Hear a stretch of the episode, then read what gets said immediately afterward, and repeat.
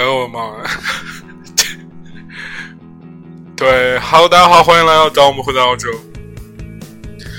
哎呦，在刚刚开始之前，我终于理解了一个事情啊，就是，呃，这个直视自己内心的恐惧，原来如此如此之艰难。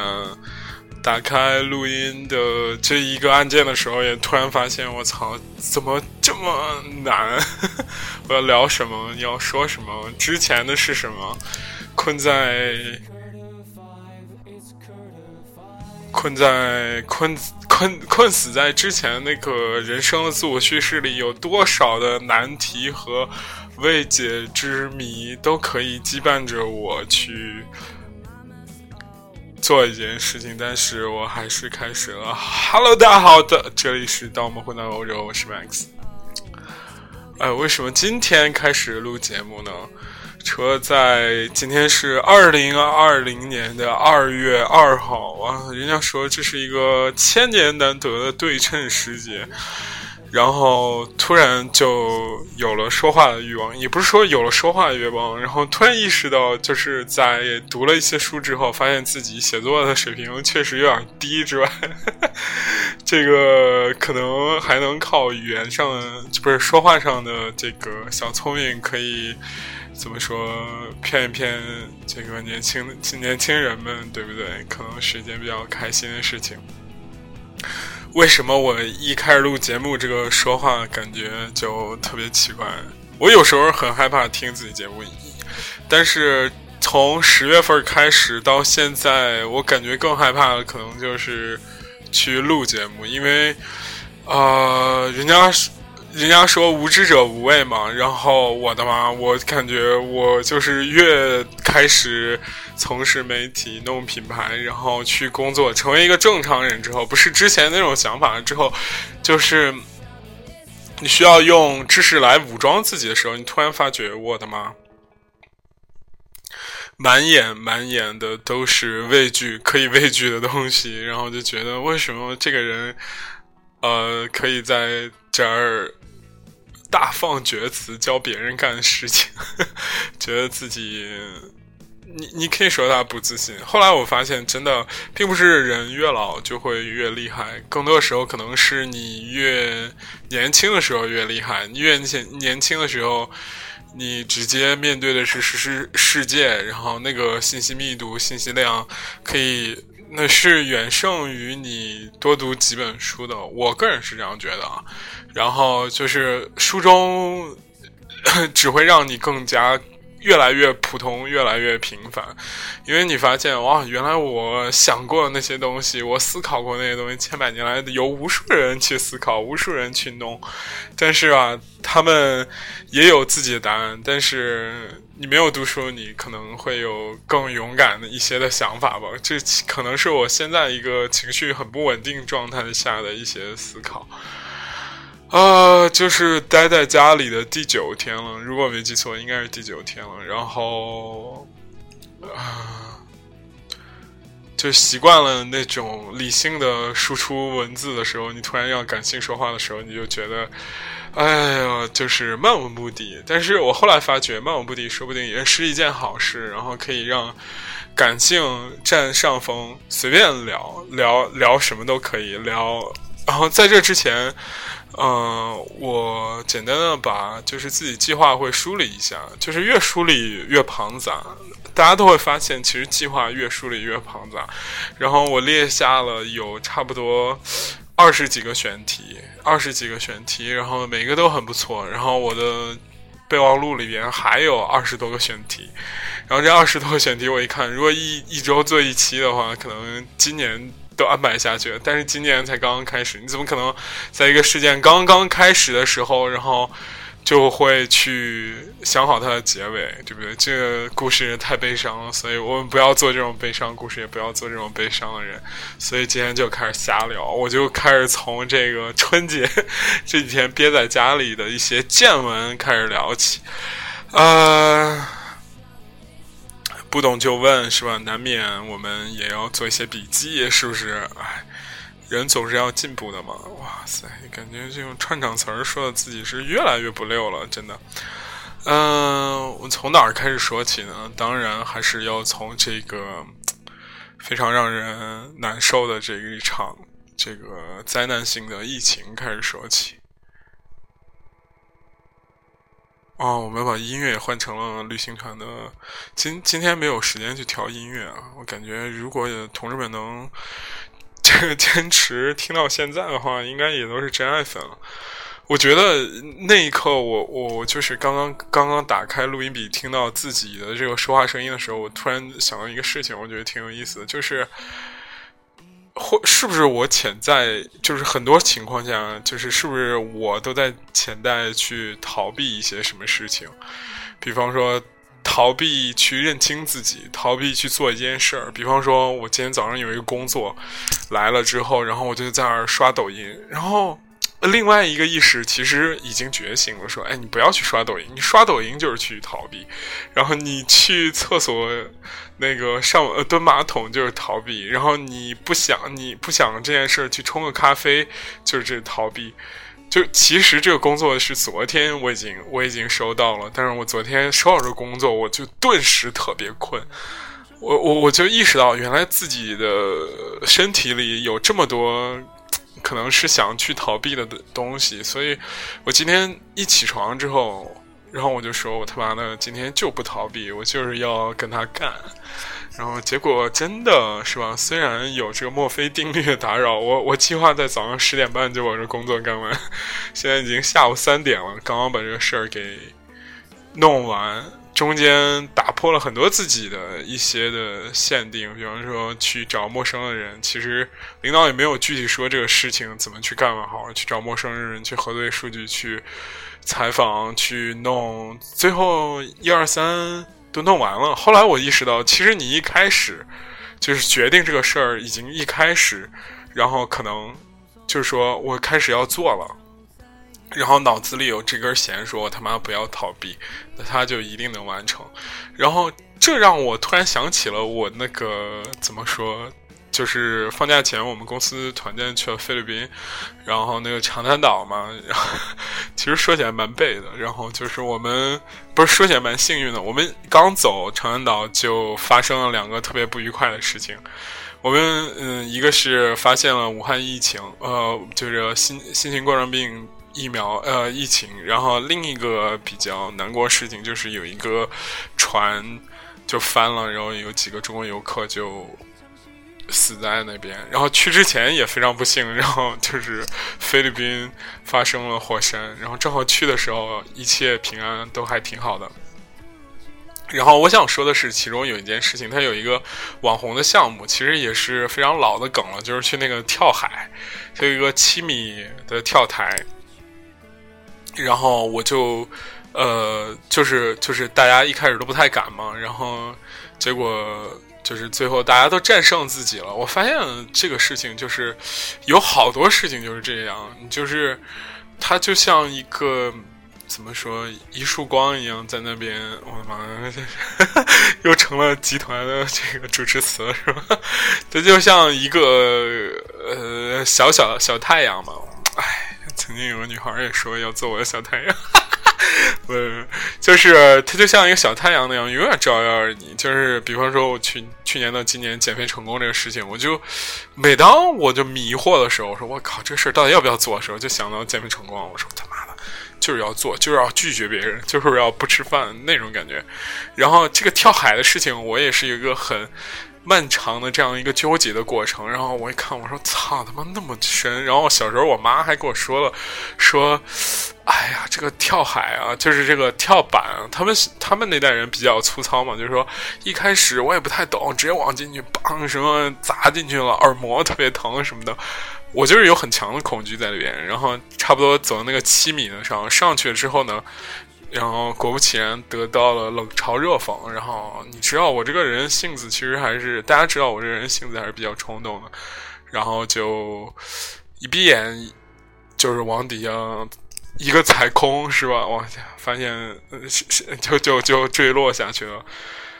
然后跟大家说最最最最大的感觉是，原来我的妈！就是你在那个视频，别人录的视频里可能就一秒钟，但是你跳下去那瞬间，你发现那时间巨长，然后你你就在想，我靠，还他妈没没下去，还他妈没下去，我估计这个念头，我估计得想有十几遍。可能一秒钟想十几遍，然后我内心在等，就一直在等，然后啪嗒打到水里面，然后你就觉得我靠，也就这样啊，然后你就突然觉得就战胜了自己吧，然后说，然后就是这个经验，就是就是就是鼓励了我，就是说。去试试探自己的边界吧，然后开始了这一期节目。你看，废话又聊了五分钟左右，还他妈没开始，十分钟了 还没开始聊这个武汉肺炎的事情。聊这个这个事情，其实是一场非常非常令全民不爽的这样的一个事情吧。嗯，刚刚开始的时候。我不知道为我这个人是不是有非常强烈的这种悲怆感，然后我就在那疯狂发微博，呃呃，也欢迎大家关注我的微信公众号和微博，虽然常年不更新。然后我突然发现，就是因为大家实在待待在家待久没没事干，然后就开始取关我的 微信公众号，然后就一天我操十几个在那狂掉。我说人天天在家待着，确实也是没事儿干啊，他妈天天取关微信公众号吧是？嗯，就是我，我不知道为什么有一个很深，这次疫情我就有一个很深的悲怆感，因为十年前的这个疫情，就比方说非典，其实是一个信息非常不公开的这样一个疫情。有一点我可以告诉大家，你可以看一看这个香港的疑似病例，呃，就是病例病患，然后和内地病患的这样的一个对比。十年前，如果我没记错的话，香港一个地区的可能都一百多例，然后整个中国大陆。我不是说这个是什么，呃，就是整个中国大陆九百多例，你觉得这可能吗？我操，那一个香港是代表亚洲医疗甚至世界医疗非常高的一个水平啊，然后死死亡人数居然都达到一百多例，然后中国大陆才九百多例，那那个时代其实你大家想零三年的时候，其实是非常非常信息闭塞的这样的一个国家，通过一些手段，对不对？然后把这个信息给控制住。非常好控制渠道，比方说报纸、新闻、广播电视，只要一控制，你就会发现，其实这个、这个、这个、这个、这个、这个，大家是不知道这个事情具体怎么样的。后来你看，温家宝总理就已经非常震怒了，就是说，谁敢再瞒报，就要立即怎样怎样怎样，然后一天就能增加几十例、上百例的这样的怎么说新增病患，这个东西其实非常恐怖。那。那对于官员，那个就是对于这个国家比较幸运一点是，就是在它大爆发的时候，或者就是在国家开始严控的时候，恰好迎来了就是夏天，就是气温升高，这个病毒这个危危难过去了这个事情。可是那都已经是这个病毒广泛传播的第三个月了之后了，然后但是。包括今天开始算起，你看，其实这个病毒现在中国大陆从发现到到重视，可能现在才刚半个月到一个月左右这样的一个时间里面，所以我们现在成，但是对比而来看。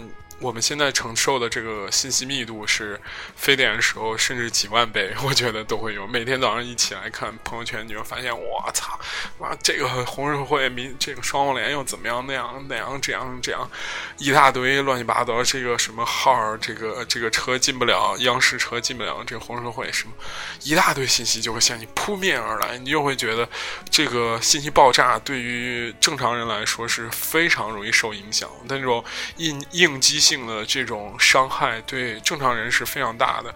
很多朋友在朋友圈就说自己得了 PDSD，然后就说自己可能承受不了这么大面积的这样的信息密度，然后就选择关机在家看看书什么。但是过一会儿又发觉自己其实怎么说，嗯，就又忍不了那个无聊，因为大家看这个手中这个三点五寸屏、四点多寸的这个 iPhone 的屏，它是那么的亮，它的密度那么高，然后它对你的眼睛是那么的舒适。当你在看书本那种较为昏暗，然后字也不是很清楚，又没有配图的东西的时候，你突然就意识到，哦，为什么大家会沉迷于手机？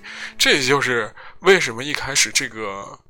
疫情会如此之悲壮，就是大家会面临一个前所未有的这样的一个困难。我当时看到看到，就是逐渐从身边人包括反应里面，就很多人很多年我都没有见到，就是可能是在咪蒙之后就没有见到，就那种同志们就是被气的睡不着觉或者什么。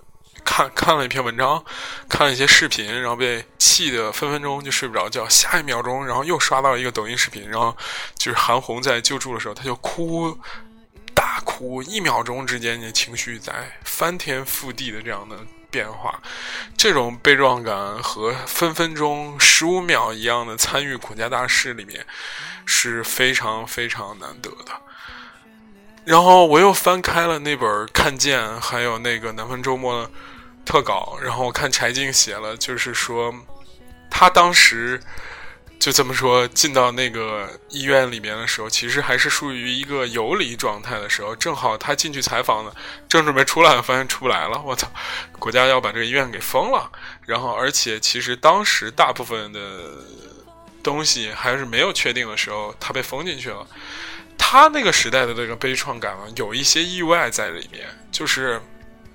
我也不知道这个事情会发展成什么样，就是我抱着试一试，可能是媒体人的那种怎么说追追求真相感的那种感觉时候去去探究这个事情的时候，然后进去了这样的一个巨大的这种声场里面，然后哎，恰好被困在那儿了，回不来了，完了，这种这种感觉可能跟现在我们这种感觉还不太一样。对，因为我们是分分钟在参与这个国家的，这个通过这互联网，通过这个透明的信息在参与这个国家的一切的，这种感觉真的让人非常非常的悲壮、难受，其甚至是你可以也可以说是一种爱国教育，也可以说是一种真相揭露的现场，就非常的生猛，甚至可以用凶猛，甚至可以用。磅礴来形容这种词汇来形容，一般人是很难以受得了的。而且大家沉浸在巨大情绪里面，其实大多数判断并不理智，并不理性。下一秒你可能刚看一个新闻报道开头，然后你就迫不及待把它给转发出去，然后它可能是非常碎片化的一些镜像，然后一些片段，然后比方说武汉的那个死去的那些。人们、老人呐，然后贫贫困者呀，那些人的一个片段，然后你就开始从宏观意义上去抨击这个国家、抨击这个制度、抨击等等东西，沉浸在巨大情绪里，每天就是这样波澜壮阔的过啊！那就刚开始几天，就是疫情刚开始这几天的时候，我是非常是这是这样，包括最近其实也是这样。就是刚开始是那种为国家感动，最近是对这个国家的伤疤就在那儿看，这种心痛吧。然后就是沉浸在这个情绪里不可自拔。这是这个疫情带给我的第一个感动，不是第一个感受吧？当然，第一个感受做一个补充，就比方说你看到很多伟大的东西、伟大的人、伟大的事儿在里面。比方说我们钟南山院士，比方说。就是我个人特别敬佩的是，就像财新啊、像三联啊这样的记者，不畏生死，在第一时间，在大家都往从武汉逃跑的时候，他们选择去进入武汉，去驻扎在武汉，去参与实地报道。然后财新写了，我看他那个报道写了有十四万字还是四万字左右的这种实录。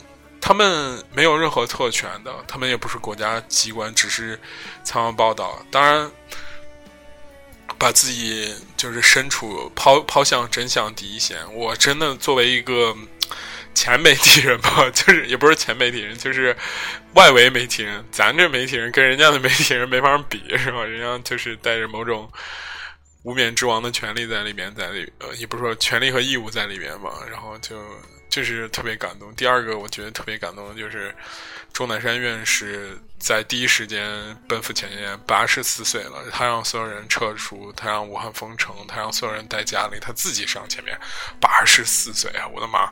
而且他是一个符号化的人物，你就就是因为给大家科普一下吧，就是。无论非典还是我们现在碰见那种新新冠、新型冠状病毒，都是没有解药的，没有所谓的特效药。你所能做的都是这种怎么说？用激素也好，用 等等那些抗生素也好吧，就是增强自己的这种，就是硬生扛。我我理解啊，以我为数不多的这种知识来理解，就是生扛。钟南山院士，你说在这个时候有？有什么样的巨大的作用吗？其实没没有，我不得不说是没有。他能做的有几点：第一是估算这个规模，把非典时候经验，就是实际的经验应用过来，这是他最大最。哦，刚刚不能说他没有什么巨大作用，他巨大作用不是在攻克医疗问题啊。你看美国的有几个公司，他人家那个确实是攻克了这个，比方说今天的那个叫吉什么。G E L E，我不是叫不知道是不是叫吉利还是什么吉尔什么，反正就那个公司它是攻破，但是钟南山和他引导的这个医疗组呢，一时半会儿，我觉得我们尊重客观规律来讲，他是没有这样攻破这个这个这个这个这个这个病毒的能力的，嗯。但是，嗯，但是他有巨大的这样的一个经验在里边，比方说小汤山的经验，比方说这种对抗对抗病患的这样的对抗这种预估这样规模和速度传播速度的这样的一个经验，它就像一个活的电脑资料库一样，记录了他不断在对比记录，还有应对这个这场灾难和十年前那场灾难，不是不是零三年那场灾难的。这样的一个一个一个一个一个一个对比，他当然八十多岁了，我的妈呀，天天接受报道，那种工作强度，一天能睡几个小时谁知道？而且他现在说一句话，大家心里都安稳了。这样的这种符符号化的这样的人物，在我们这个集体主义的国家里面，其实非常用重要的，就是需要英雄，需要一个专业的英雄在这边，他形象什么都够，但是这个人有的时候。就是怎么说，你愿不愿意为国家付出？我不说别的，这样一个八十几岁的老人，你别看他的宣传片里头那么精神矍铄，实际上生活就是这个身体状况是怎样的，正常的年轻人都未必熬得了。但是他靠着一口气，一个精神在坚持，这个都是非常非常非常伟大。还有就是那种第一时间去的那种，怎么说？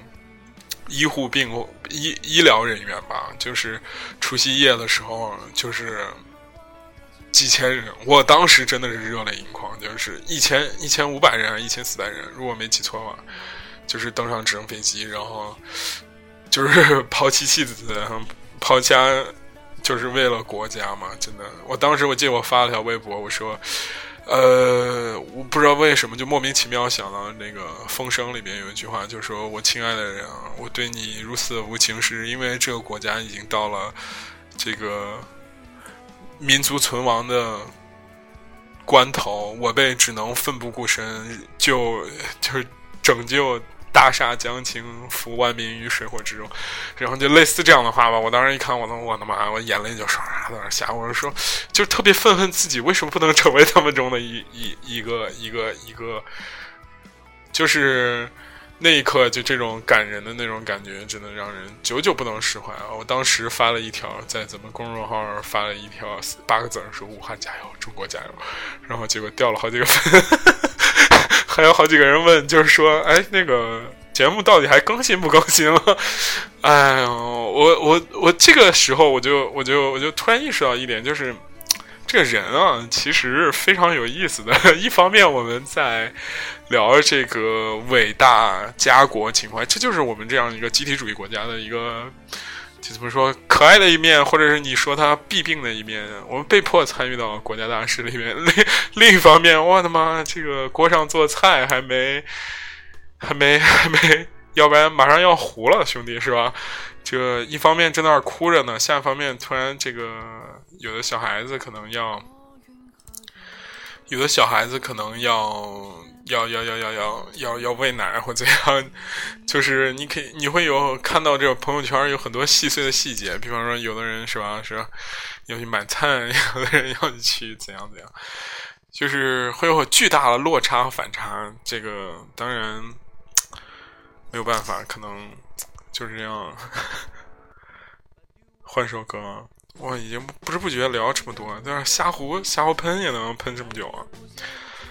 哎，我们，哎，我写的这个好好有意思啊！你看我写的提纲全都是字儿，非典李海鹏柴静应对方式。呃，媒体人感人，武汉、河南感谢生活方式，经济重创徐峥，科比去世。嗯，对，等等等等一系列，我们接着聊这些关键词。下一个关键词，我想聊聊李海鹏。李海鹏，嗯，对，就知名媒体人南方周末这个是吧？曾经的大拿曾经写过一篇著名的文章，叫做《举重冠军之死》。这个大家如果致力于当媒体人的朋友，可以去看一看这篇文章，非常用非常沉着冷静的笔触在抨抨击这个国家的这个体制和制度造成的悲剧啊，非常有力量的一篇文章。然后就这样的这样的一个斗士吧，媒体斗士吧，然后这个是吧？一开始在这个疫情开始的时候是吧，也是没少给咱们这个国家添乱。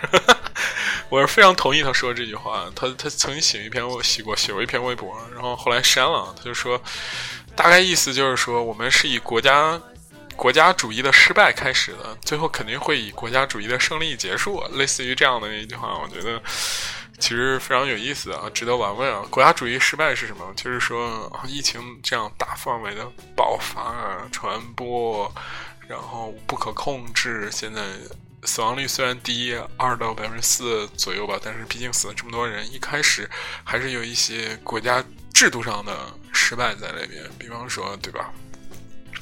维稳啊，不报啊，什么贪污啊、腐腐败等等，但是最后会会以国家主义的胜利结束，什么意思呢？就是说，倾全国之力啊。让这个扶大厦将倾，对吧？我们这个倾全国之力，就是就是干这个疫情，我们啥也不干了，所有东西为疫情让路，对不对？可以把武汉给封了。其实这个封城这个事儿，我真的非常非常采取保留意见啊。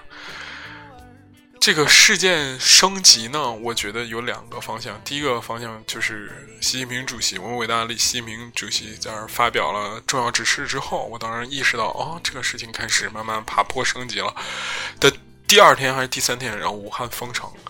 你现在看来说，当然这是一个最有效、最有效的方式，但是你仔细想想，城市封住之后，难免。会被扣上某一些是吧？城市不自由啊，这个迫害人权啊等等，我只能笑说这样的一些词汇的这样一个事情。你怎么？我是一个公民啊，你怎么可能限制我所有的事情？我又没有犯什么错？按照你说的，你就不能怎么样怎么样怎么样怎样，对不对？你不敢仔细探讨这个事情，但是它确实是。怎么说？呃，最有效的方式吧，你也只能这样来理解了。为了一副我是那个被封的人里面，我一定非常愤怒。什么意思呢？对不对？这个是吧？让我自生自灭吗？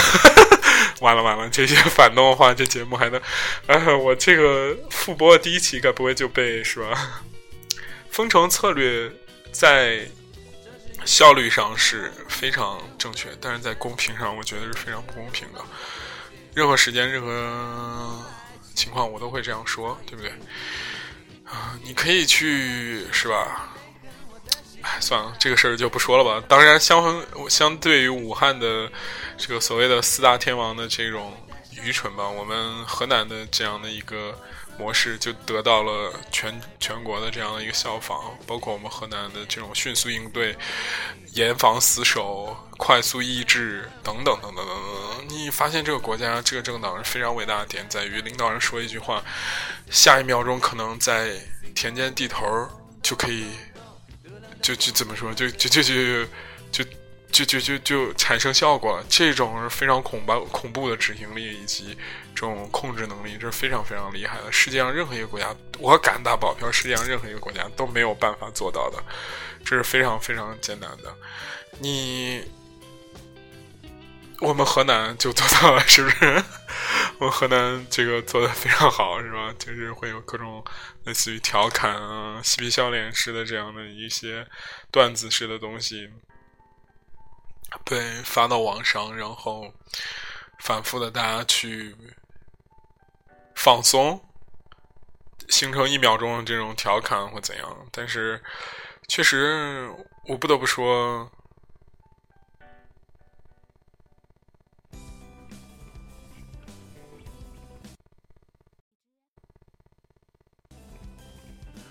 刚刚有信息进来，看了一眼。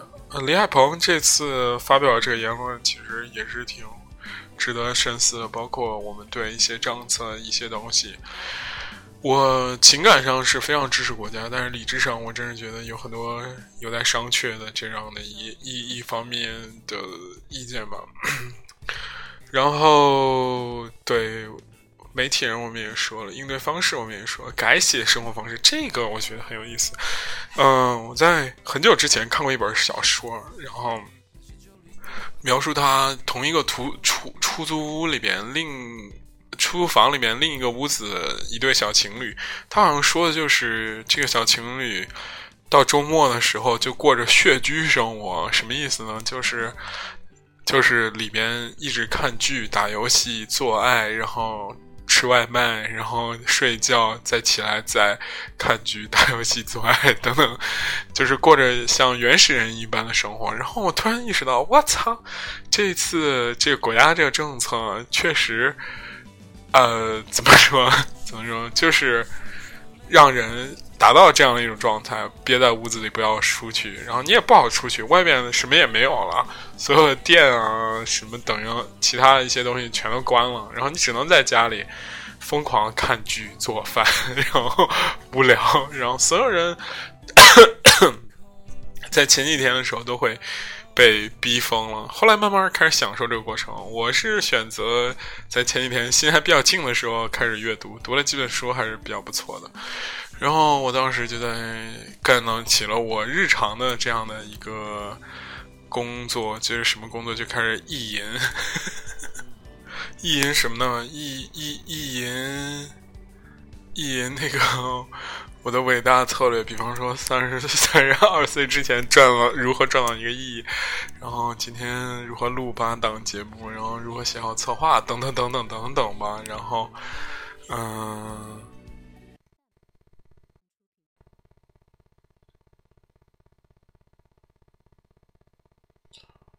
这这 啊，sorry，刚刚有个朋友突然让我给他找一部电影，是叫什么名字？我的妈，感觉是一场拼图游戏，非常累。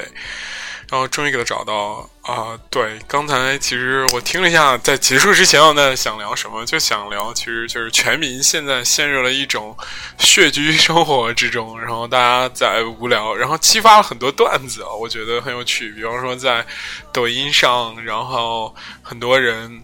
就开始 自己在家做生意，然后炸油条、做白吉馍什么的，然后我觉得挺逗的。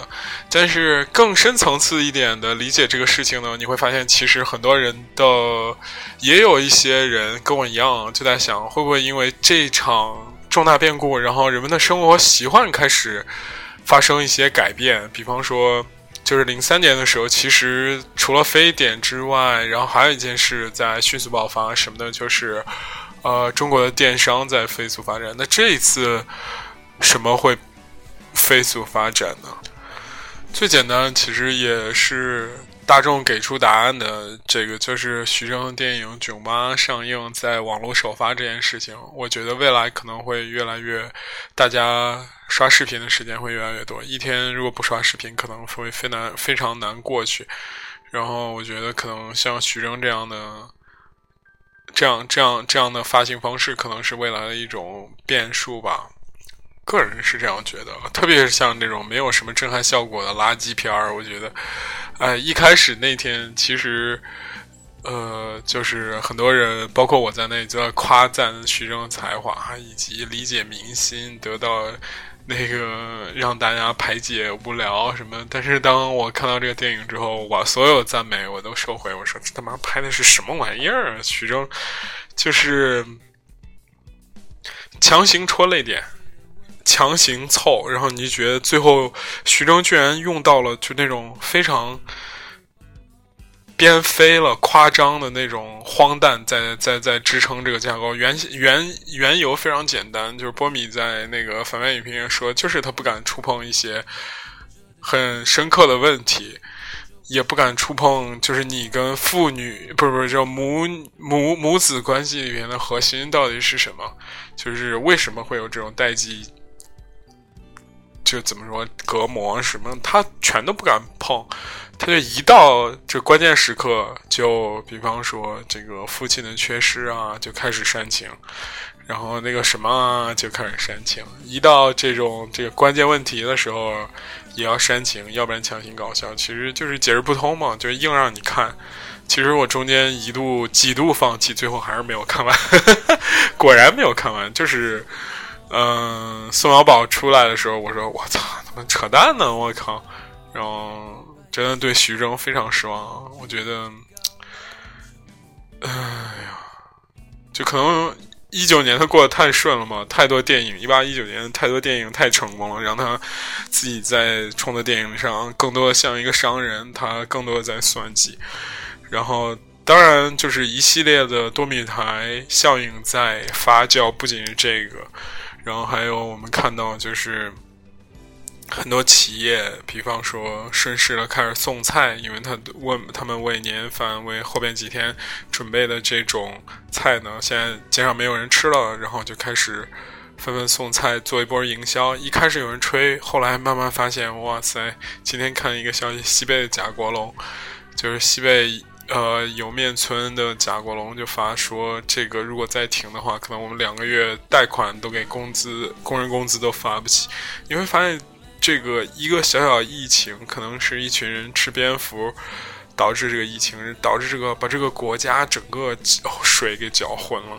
搅浑了之后呢，国家被迫停滞，让这个火水怎么说，清者清，浊者浊，给它沉淀一下。但是停滞这样这这段时间呢，有一些代价就要付出，有一些 revolution 的式的东西可能就会潜移默化的发生。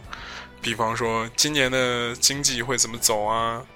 大到今年经济会怎么走，小到一些中小企业可能就熬不过这个疫情了，对不对？一季度的时候，上游一些很核心的企业，比方说我们的科技、我们的房地产、我们的就是制造企业，被迫停工了这么长时间，哎，然后国世界范围内。人们都在抵制中国，抵制中国情绪日益高涨。然后我在我朋友圈看到很多留学生说，自己在国外。意大利吧，反正是意大利，有的人可能对中国人已经开始指指点点了。哎，你是不是来自武汉？你是什么怎样怎样？是不是？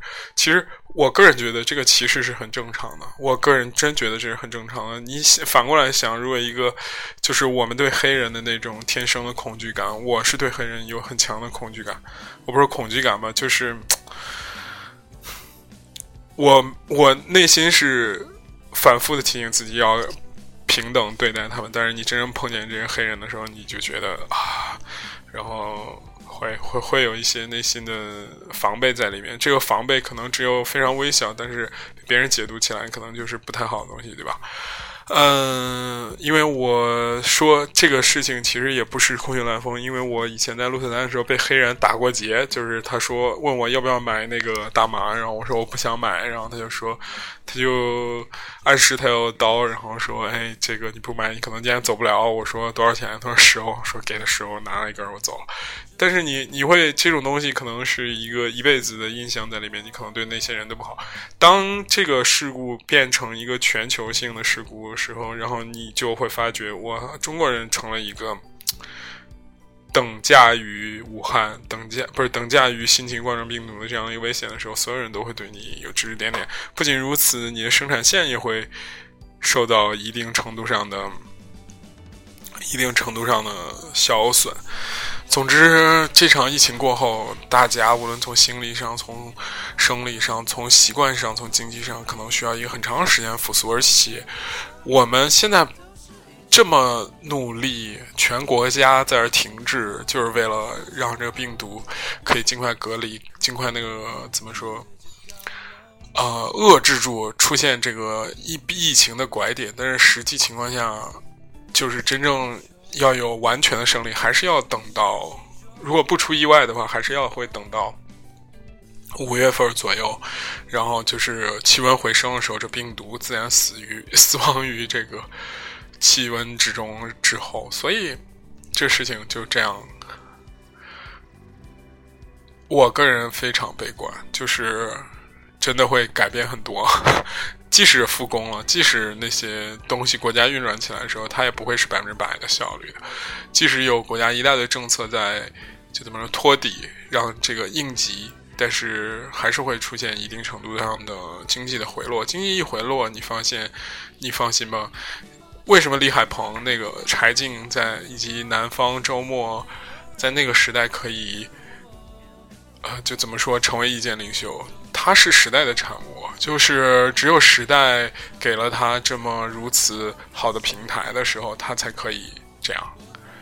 因为那个时代是一个灾情来了，跟现在一样，经济受到下行的危机，然后那各种社会矛盾都会出来，然后人们的行为也在借潜移默化改变，然后当然也有新的王者归来。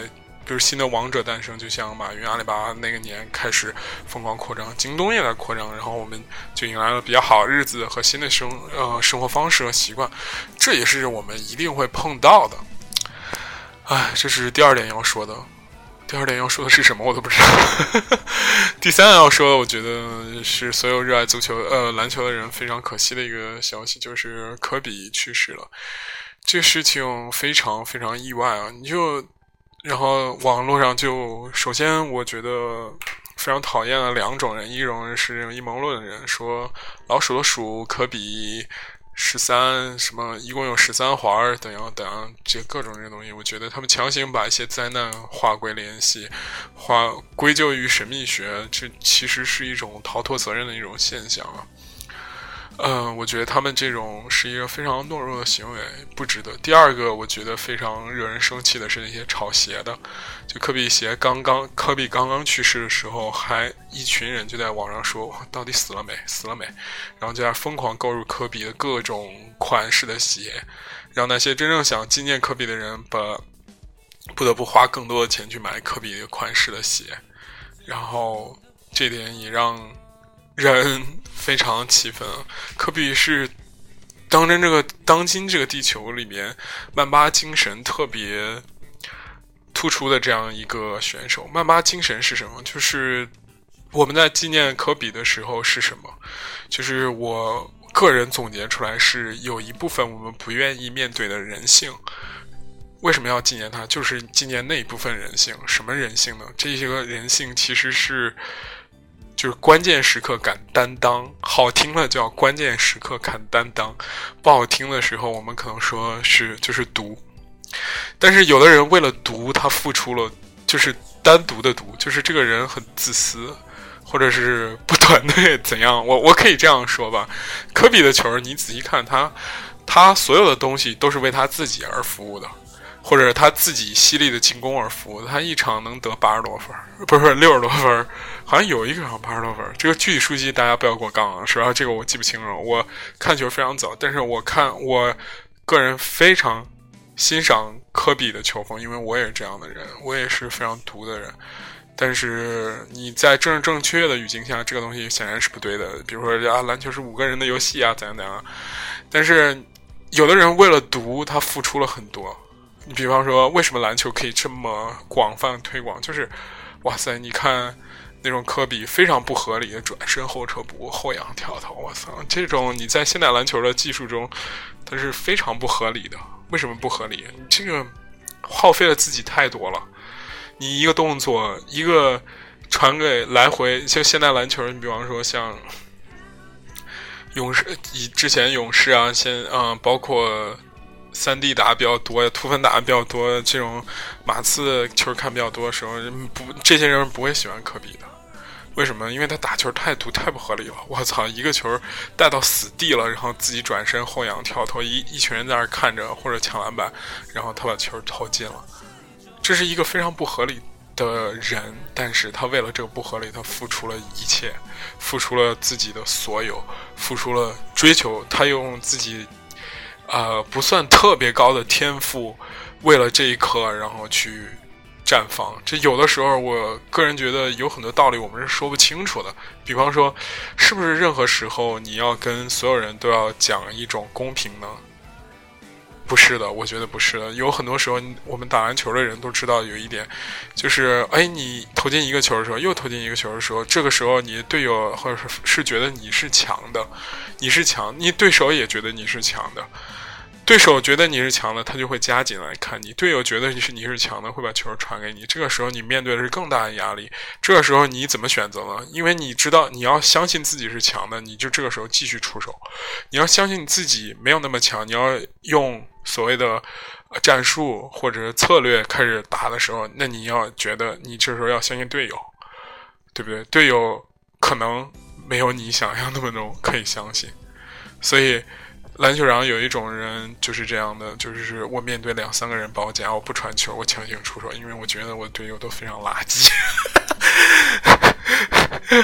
这这样的话听起来好像很孩子气，但是有的人就是为了这样的时刻而生的。我亲亲眼见过很多伟大的球员，或者我生生活中非常伟大的球员都是这样，在最后一个球的时候让自己队友拉开，你明显知道他不会传了。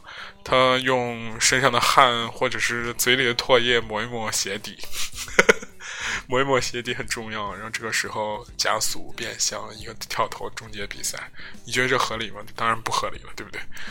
因为所有人都看懂你的战术了。这个时候，如果是一个贼眉鼠眼的人，或者是一个比较有谋略的这样的一个一个一个一个一个篮球教练的时候，那他可以轻而易举的喊个暂停，或者是没有暂停，喊个战术把你给放下来。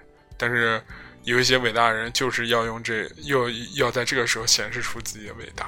这个时候，这一刻就是有一种曼巴精神，我理解于就是有一种倔强感在里边。我不行，你说我不行，我就要行。你一个人说我不行，我把你一个人打服。然后十个人说我不行，没有十个人，你两个人说我不行，我两个人把你打服，我一打二把你打服。所有人都来报价我的时候，是吧？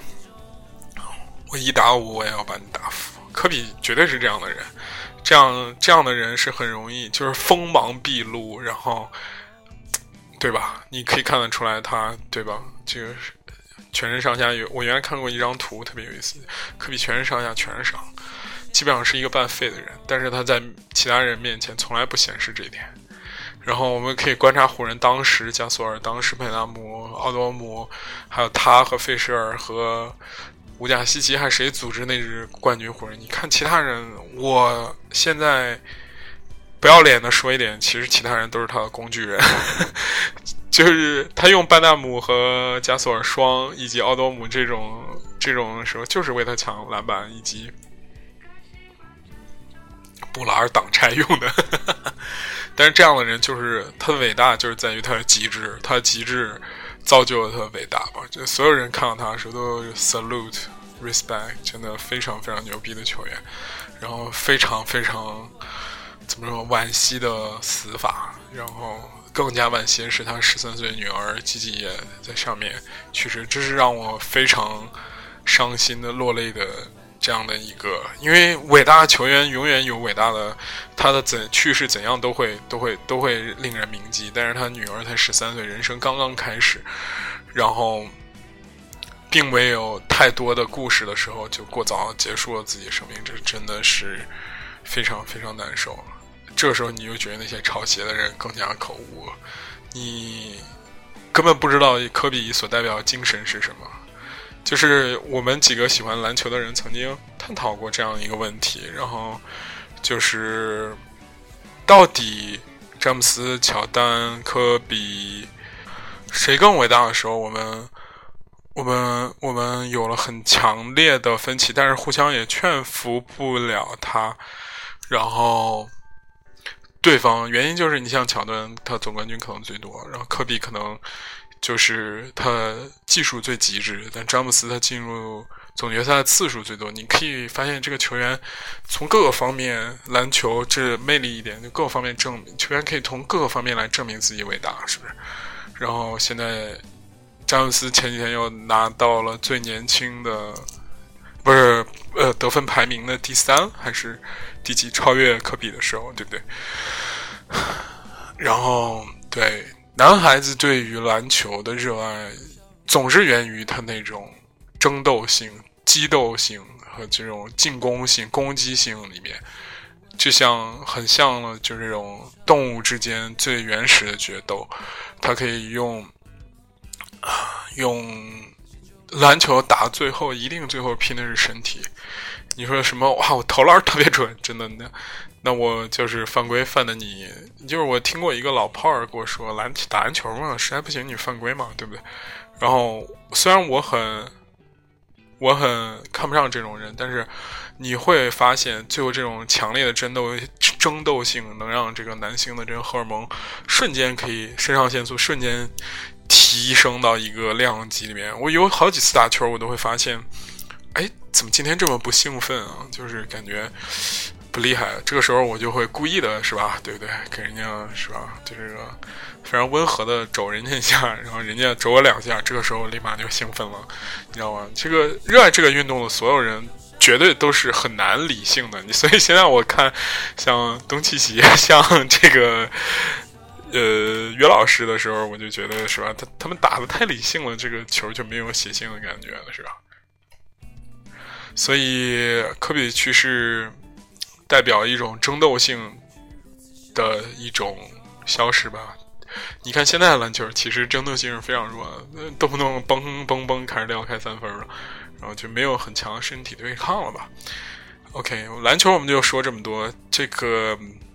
唉，血居生活，经中啊，对，最近还有一个好玩的事儿，这个事情也 让我很有趣。我发现不止一个人在这个血居生活久了之后啊，都会怀旧。这不知道是不是一个大家普遍现象？反正我身边人是这样。第一个事情就是去了看那种人人网，然后第二是看那种老的剧。关于人人网的事儿。我自己已经说过很多次了，然后可能老粉丝听过，就是人人网那个时代，我觉得社交媒媒体那个是起点，也是我个人的黄金时代。我当时特别年轻，也特别爱自拍，然后特别爱耍帅，然后就是那种，就是 人家说那时我年轻，爱爱爱什么，爱爱爱爱笑爱闹什么之类类似的那种，是一个很欢脱的自己，然后偶尔会。怀疑那个黄金时代的自己，他们就是无忧无虑的，当时就想要泡妞，怎么泡妞？我操，减肥可以泡就减肥，自拍可以泡就自拍，然后唱歌可以泡就唱歌，打篮球可以泡就可以打球，然后就非常纯真的那个时代的时候，拼命释放自己荷尔蒙，然后就非常非常怀念吧。然后这个时候莫名其妙就想起了，然后我当时看了一个，呃。就怎么说，当时的女生啊，我当时不免感叹，拍着我朋友的大腿说：“我说，你看当时妞，果然比现在更骚一点，更性感一点，对吧？然后就是觉得当时的女生那个 非主流的感觉，就是更女性一点吧。然后。”然后还有一些，我发现就是我们看了很多新的剧，然后后来发觉，我靠，都不好看。然后同事们都在看《铁齿铜牙纪晓岚》啊，什么《士兵突击》啊，《大宅门》啊，还有什么《亮剑》啊之类之类的这种东西，我忽忽然发觉自己老了，老的很彻底，那种接受不了新鲜事物，也不是说接受不了新鲜事物，就是新鲜事物那种东西。你比如说，我看了两个新剧，三个新剧吧。呃，王源和欧阳娜演的大主宰，super childish，非常幼稚，不知道干嘛呢。我说，现在年轻人喜欢这种吗？不太懂，是吧？哎呀，就是哎。你你你的灵气呢？你的灵气在哪？我我我天生没有灵气啊！我们吉他剑宗怎么样怎么样？然后我说我我为什么要花一个小时看这几大剑宗的前尘往事？这种这第一，嗯，还有一个三生三世枕上书，好像是是吧？Wedding 嘛，那个迪丽热巴没给我笑死，真的！哎呦，那个什么圣神。这叫什么什么上神，好像是，哎，不是不是，地地地什么地，什么地？哇塞，今天怎么我能不能成为那小狐狸，跟傻屌一样？我说我靠，这个智商超过是正数的人都不会看吧？然后就说，最后我结束说播放量好几十亿，十几亿，好像还是几亿。我当时说，我靠，看这个点在哪儿，兄弟？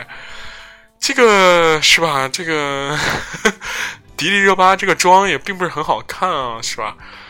嗯，然后再说那个《新世界》，《新世界》整个质感做的不错，剧情推进的太慢了，我的妈呀！就那个许天儿，我的妈就是说那个乔朵呢。然后他的大哥说：“我金条呢？”还有那二哥及优秀演员就成了符号化，就感觉非常烂啊，烂到底。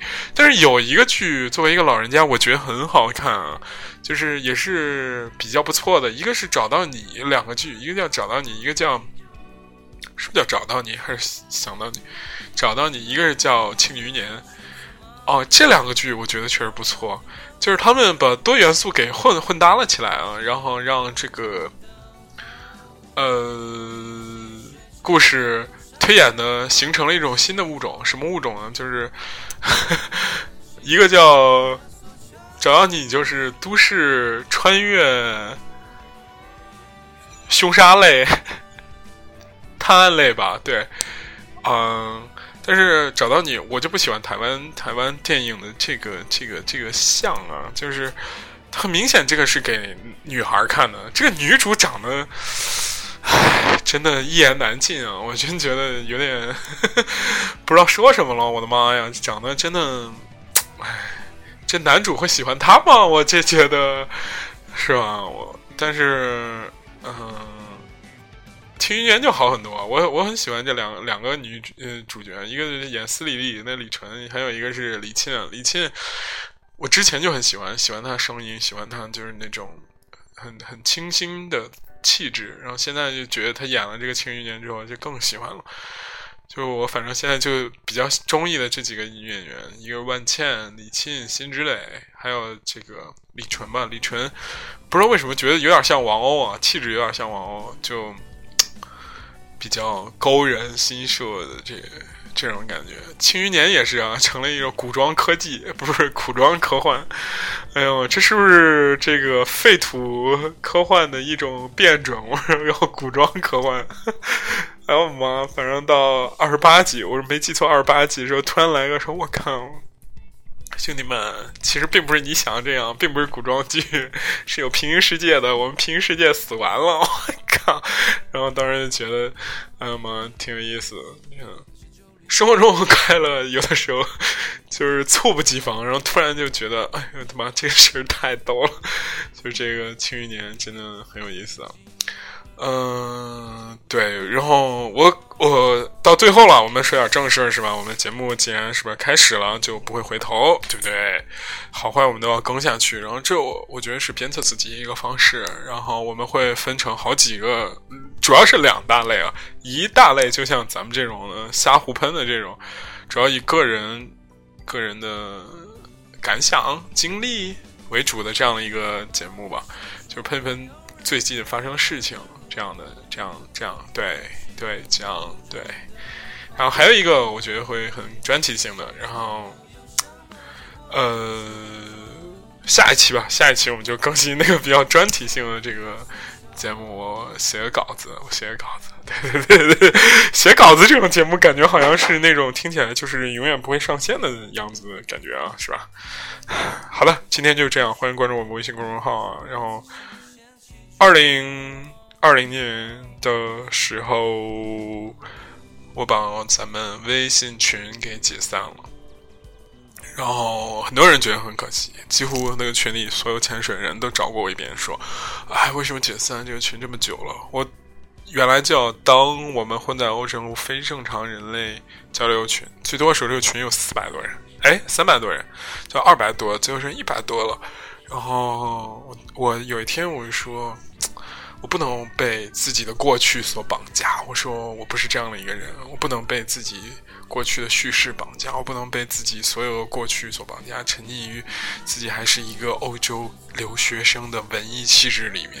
其实我已经 move forward 了，对不对？这个科比鼓励鼓励詹姆斯也是，你要 move。